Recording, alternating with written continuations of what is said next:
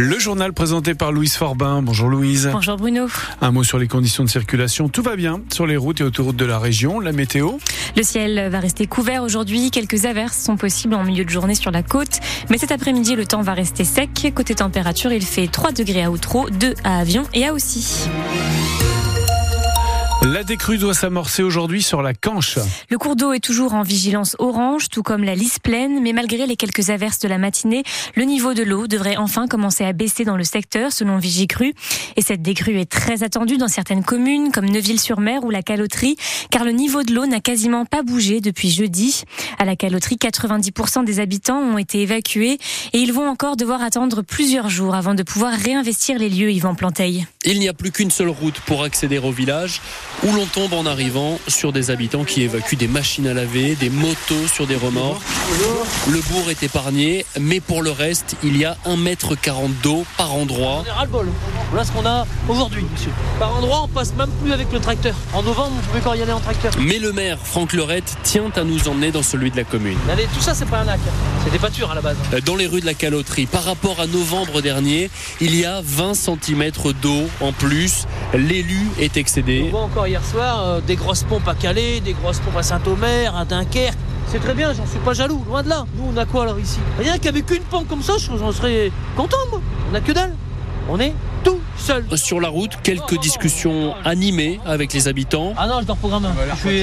Ouais, puis je suis un petit peu sur les nerfs. Ouais, bon, on l'a vu à la Réunion. Et on t'a attaqué un petit peu, donc. Euh... Oui, c'est le débat. Hein, Mais c'est le jeu. Mais non, mais je fuirai pas mes responsabilités. Car depuis deux, trois jours, Franck Lerette le constate, il y a de l'électricité dans La l'air. population a besoin de voir des pompiers. Si c'est deux, trois camions, que ça changera pas la face du monde. Ça va apaiser les tensions dans le village. Parce que là, la tension, elle monte, elle monte. Un habitant l'a même menacé avant-hier. Le maire a donc dû appeler les gendarmes. Demain, la rentrée sera perturbée dans le Pas-de-Calais à cause des inondations. 13 établissements ne pourront pas ouvrir leurs portes. Les cours se feront en distanciel ou dans un autre lieu. La liste des écoles concernées est à retrouver sur le site de France Bleu. Neuf ans après l'attentat du 7 janvier, l'événement est toujours présent pour Rhys, directeur de la publication du journal de Charlie Hebdo, invité ce matin sur France Info. Deux commémorations des attentats du 7 et 9 janvier 2015 sont organisées par la ville de Paris ce dimanche. Un hommage sera rendu à 16h aux victimes de Charlie Hebdo et à 17h à celle de l'hypercachère. La maire de Paris, Anne Hidalgo, y participera. Les bombardements de l'armée israélienne se poursuivent aujourd'hui sur Gaza, alors que le conflit entre Israël et le Hamas entre aujourd'hui dans son quatrième mois.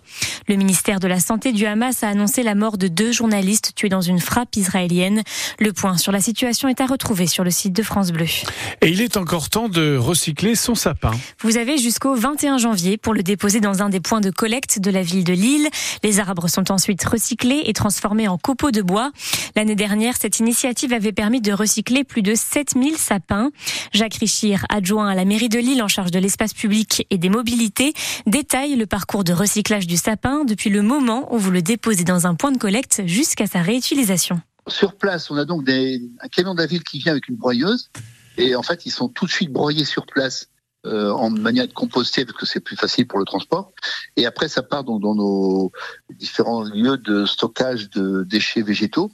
Euh, et ces sapins donc sont recyclés. Le service de la ville en fait sur leur broyage et à partir des copeaux de, bois et d'épines, ils, ils, sont réutilisés dans les parcs et jardins de la ville. Et, euh, c'est fort intéressant parce que ça nous permet, en les épandant sur les sols, euh, d'une part de maintenir une certaine humidité des sols, protéger pour le gelée matinale et bah, on en a justement la semaine prochaine qui arrive, et d'autre part d'éviter l'apparition de, de mauvaises herbes parce que ça protège bien les sols. Ça crée un cercle vertueux Hein, qui consiste encore une fois à ce que le, sapin venu de la terre euh, y retourne.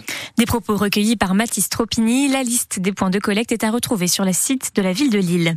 Les travaux ont déjà commencé à Bergue, dans le Nord, qui a reçu 300 000 euros du loto du patrimoine pour réhabiliter son hôtel de ville. L'édifice fait partie des deux bénéficiaires de ce dispositif dans le Nord-Pas-de-Calais. Avec Edin, dans les Flandres, dans cette commune, les travaux pour rénover l'église Notre-Dame, datant du XVIe siècle, commenceront le 12 janvier.